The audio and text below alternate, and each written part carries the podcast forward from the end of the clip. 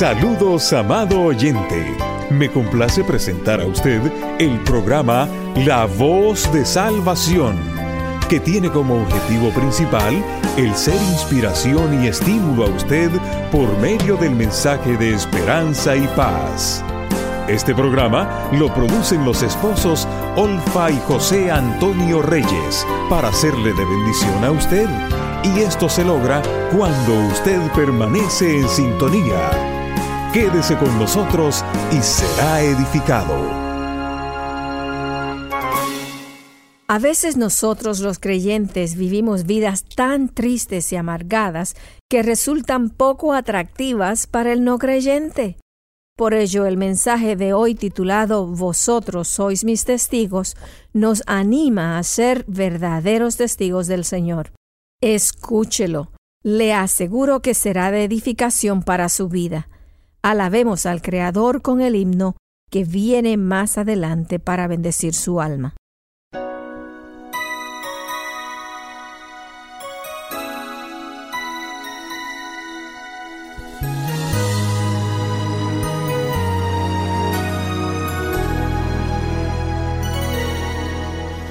Perdida andaba yo, errante por el mundo, inundada en el vacío que el pecado me brindó, como una oveja descarriada, sin saber por dónde iba, sin detenerme a contemplar la maldad que me atrapaba.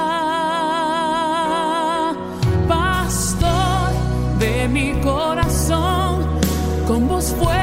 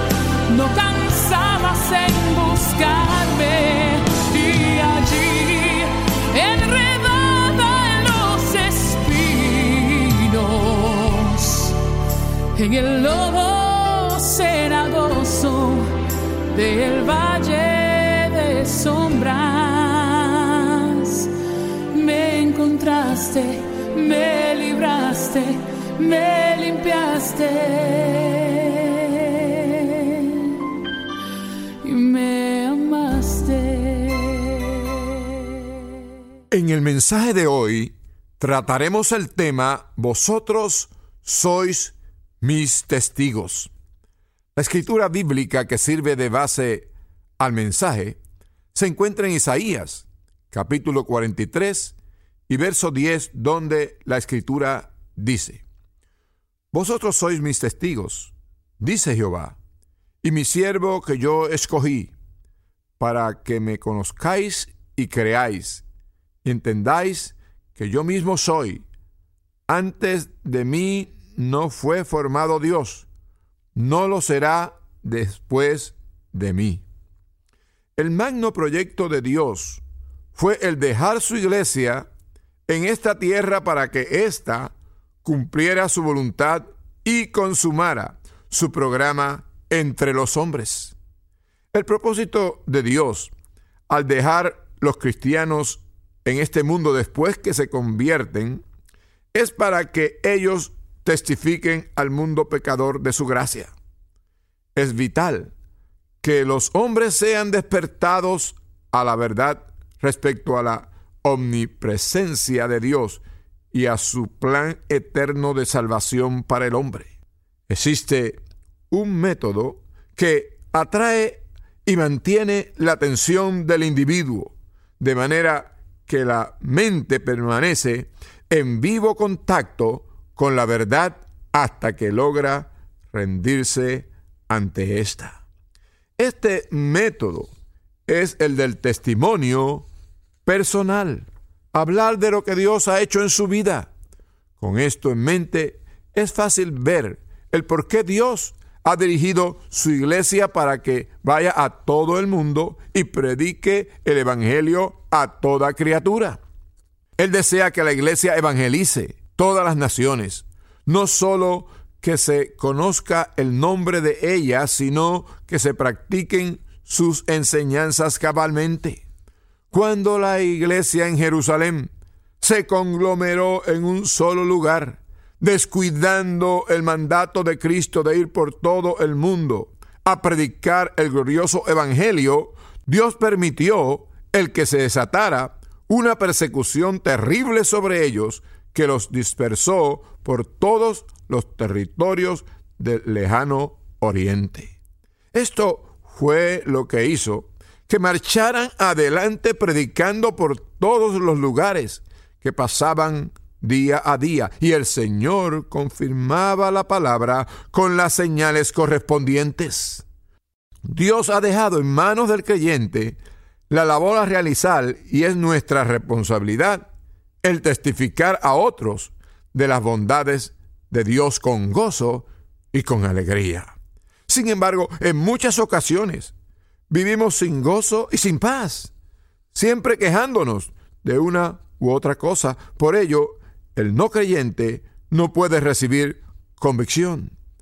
El mensaje que está recibiendo el pecador le da la impresión que la vida que él vive es quizás mejor, cuando en realidad no lo es y le conducirá a la destrucción eterna. ¿Se ha preguntado usted el por qué la predicación tiene poco o ningún efecto en las personas? ¿Se ha preguntado por qué es que muchos pecadores han endurecido su corazón al Evangelio? La verdad del asunto es que si la iglesia donde estas personas asisten actuaran consistentemente, testificaran y vivieran lo que predican, estos pecadores caerían bajo convicción.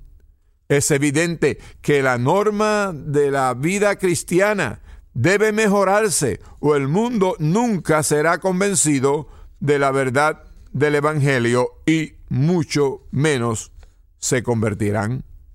Son muchas las personas que esperan que el predicador produzca maravillas con el sermón. Él es un predicador poderoso, dicen ellos. El de seguro que despertará a este pueblo, dicen otros. Sin embargo, cada día que transcurre, sus vidas contradicen lo que él predicó.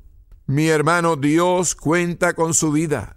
Él cuenta con su testimonio personal, al igual que él cuenta con el predicador para que ocupe su posición tras el púlpito. Aunque un apóstol se levante de los muertos o un ángel venga del cielo y predique, si la iglesia no cumple con su deber de testificar, para Dios y vivir la vida de santidad que se espera, de seguro que ni aun tal milagro surtirá un efecto permanente en la vida del que escucha. Lo novedoso del momento podrá producir cierta clase de efecto por un tiempo, pero tan pronto pase ese efecto, la predicación no producirá convicción alguna. Un gran pensador dijo en cierta ocasión, lo que tú haces habla tan alto de ti que lo que tú dices no se escucha. Usted no tiene que exponer su opinión abiertamente para que la gente sepa dónde está usted parado. Su mirada, su actitud, todo su porte comunica una impresión particular. Cada paso que usted da pisa sobre cuerdas que resuenan por toda la eternidad. Cada momento de su vida, hermano que me escucha, está desplegado o emitiendo una influencia tremenda que afectará los intereses inmortales de las almas a su alrededor. Medite en la importancia de tener un testimonio que verdaderamente toque al mundo. Meditemos.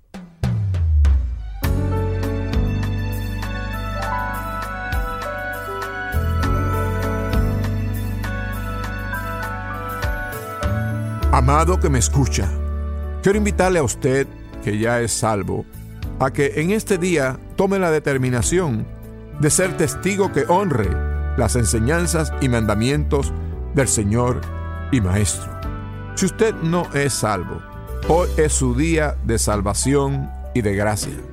Acepte a Jesucristo como Salvador y comience a vivir para Él.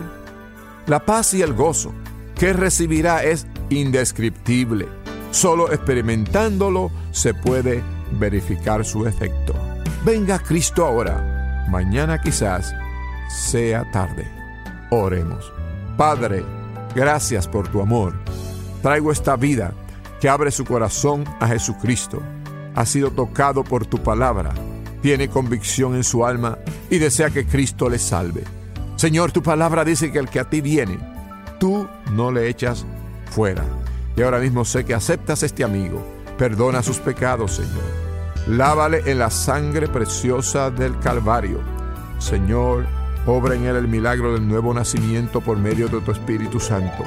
Dale paz y gozo, oh Señor, y ayúdale a perseverar en tus caminos hasta que tú vengas o él vaya por ti. En el nombre de Jesucristo te pido esto. Amén y amén.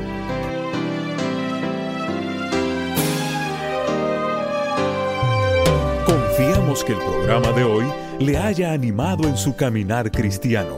La voz de salvación es la voz internacional de radio de la Iglesia de Dios de la Profecía. Que el Señor le bendiga, le guarde y le conceda paz. Hasta la próxima ocasión. Si nos sintonizas, no es por casualidad, es porque Dios tiene un propósito para tu vida. El aborto ha devastado los corazones y hogares de mujeres, hombres y familias.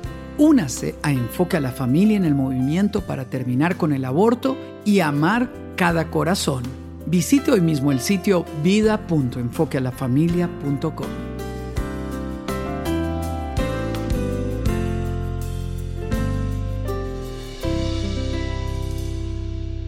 El hábito es una costumbre adquirida que se consolida poco a poco en un proceso que requiere constancia.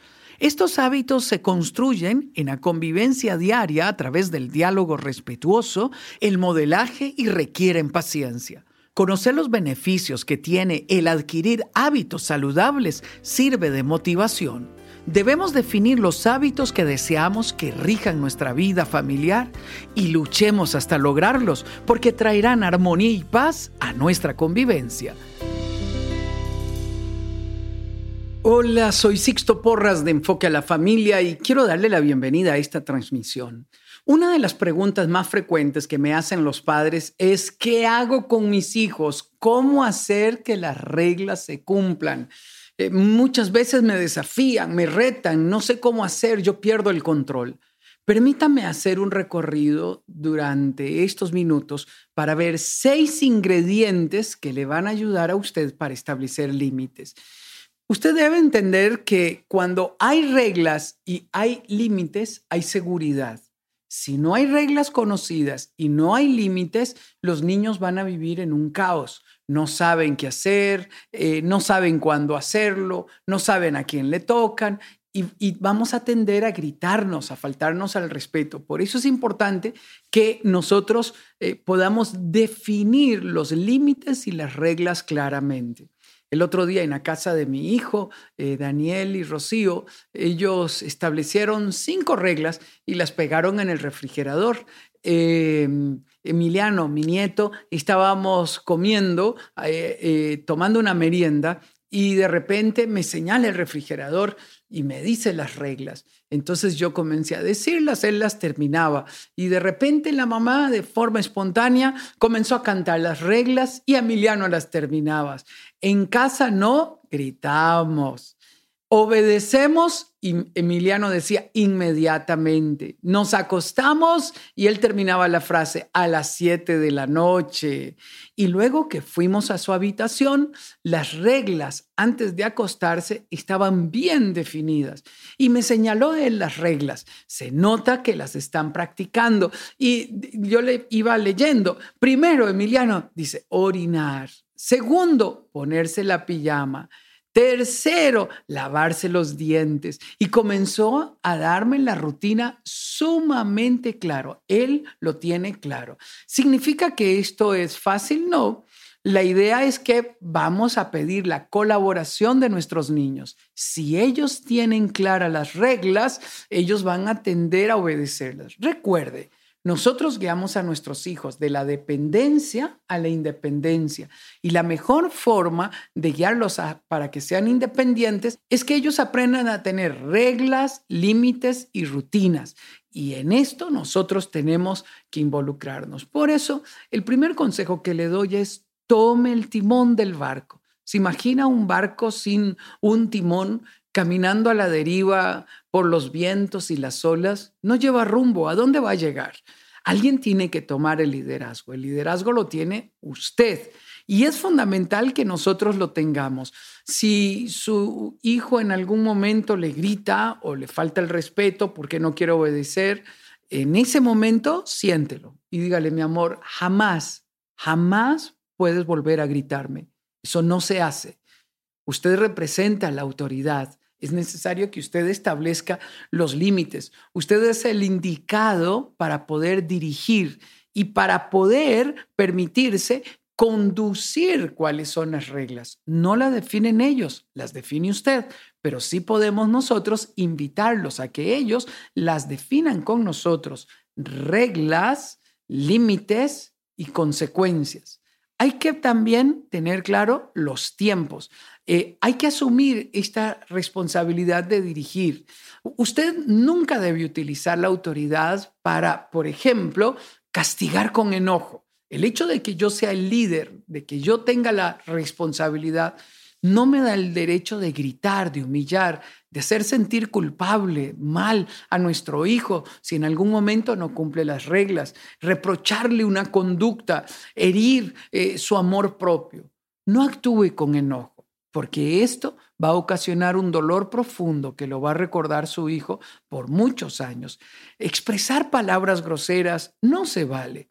Déjeme darle algunos consejos prácticos que pueden ayudarle a usted a llevar el liderazgo en la casa. Número uno, cumpla su palabra. Si usted dijo algo, tiene que cumplirlo, tiene que estar presente en la vida de su hijo. Número dos, no boicotee la autoridad de su cónyuge.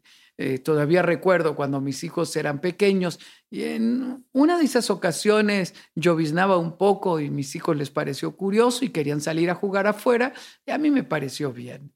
Y Helen, cuando se dio cuenta, dijo, pero ¿por qué los dejaste salir?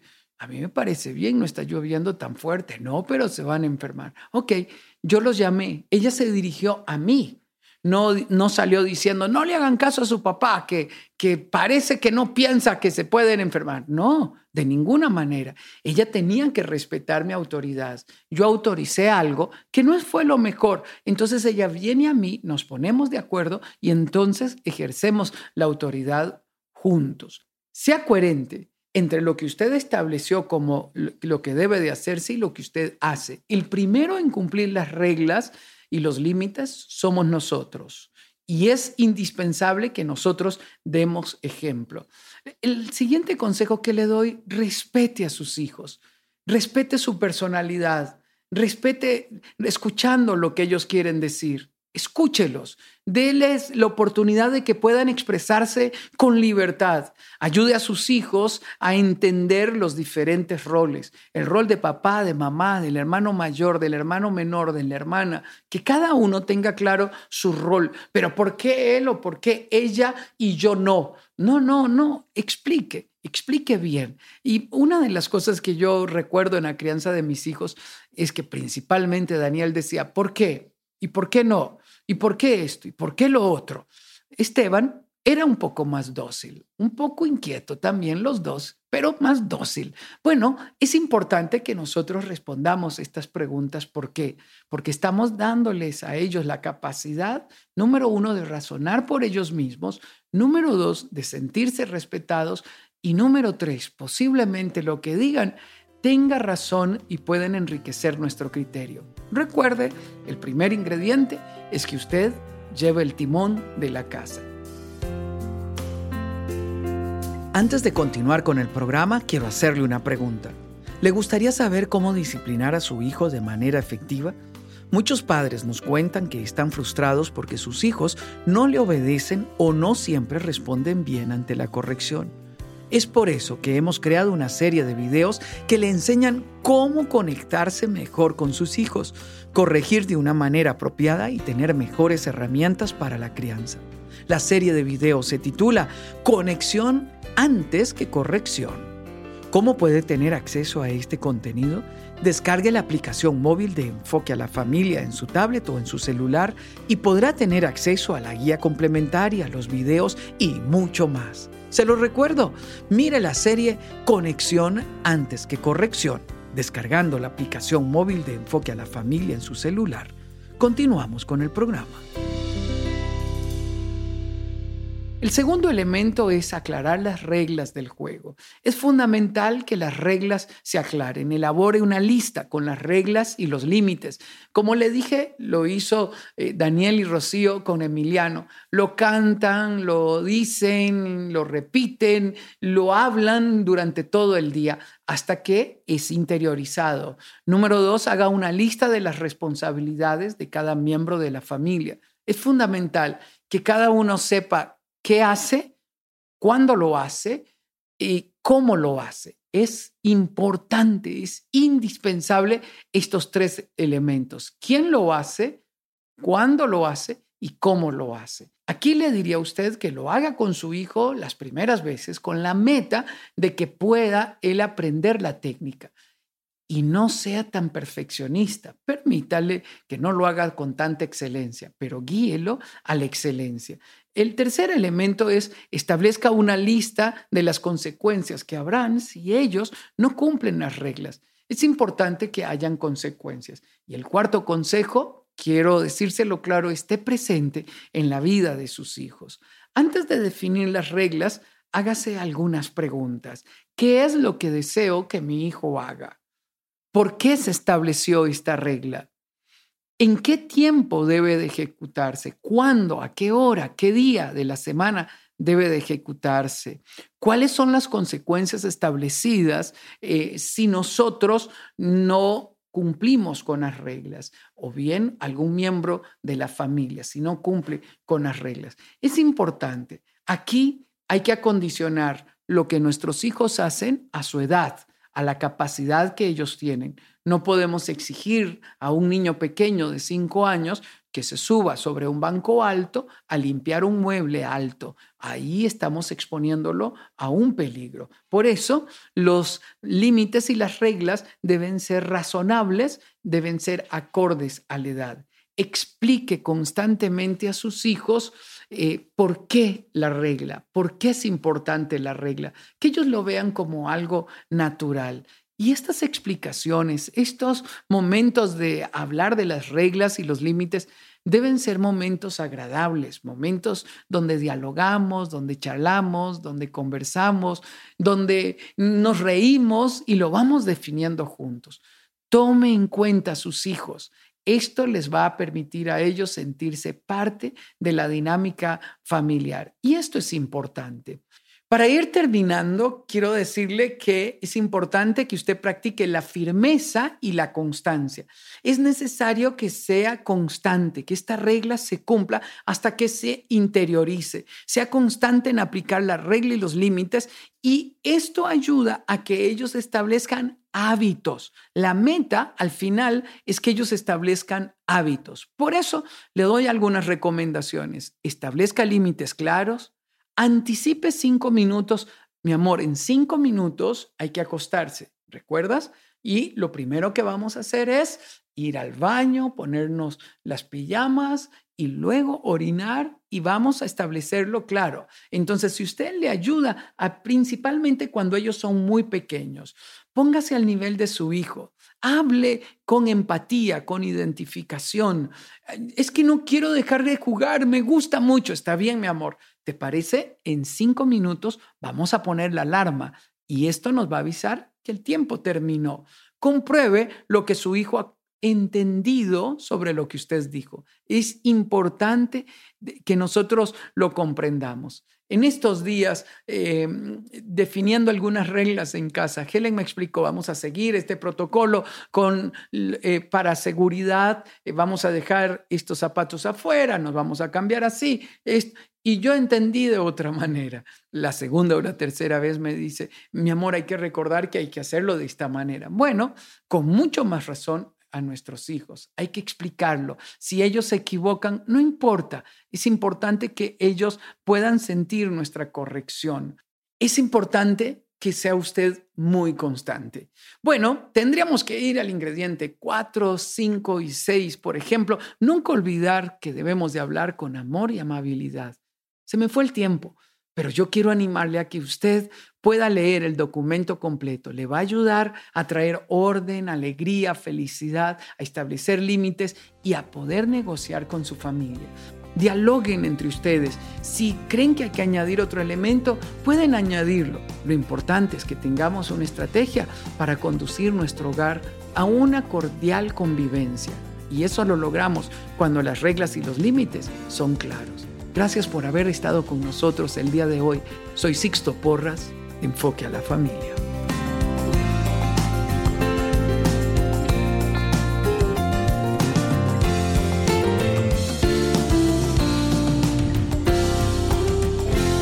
Hay cosas que son previsibles. Caín, no le tires del pelo a tu hermano. Caín, no subas a tu hermano a la copa de ese árbol. Caín, no dejes a tu hermano arriba de un nido de serpientes llevando hasta ti la palabra del Señor de un modo diferente. ¿Cómo se atreven a negarse a no adorar la estatua? Arderán en el fuego. Los cuatro jóvenes fueron maniatados con sogas y arrojados a un horno. Para descontento de Nabucodonosor, las llamas no le hacían nada. No te calientes. Discúlpanos, pero te vamos a devolver las pulseras que nos pusiste. ¡Qué mala! ¡Quema, quema! ¡Qué mala suerte! El Señor nos protege todos los días. si quieres encontrar el amor verdadero, debes encontrar a Dios.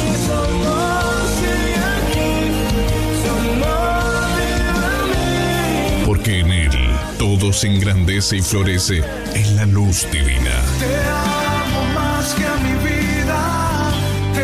Dios no solo es para emergencias, debes buscarlo todos los días. Estás conmigo y eres el Padre que siempre soñé. Aquí encontrarás sus palabras y la música cristiana para ingresar a su amor.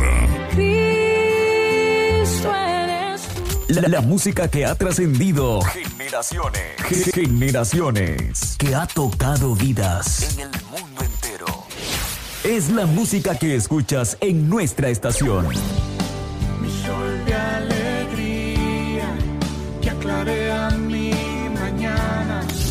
La palabra de Dios que recorre por tus Por eso tenemos, hermano, que estar apercibido día y noche. Aleluya, velando con nuestras ropas limpias en santidad. Nuestros corazones llenos del amor a Cristo. Gloria a Dios. Edificando tu ser interior, refrescando tu alma.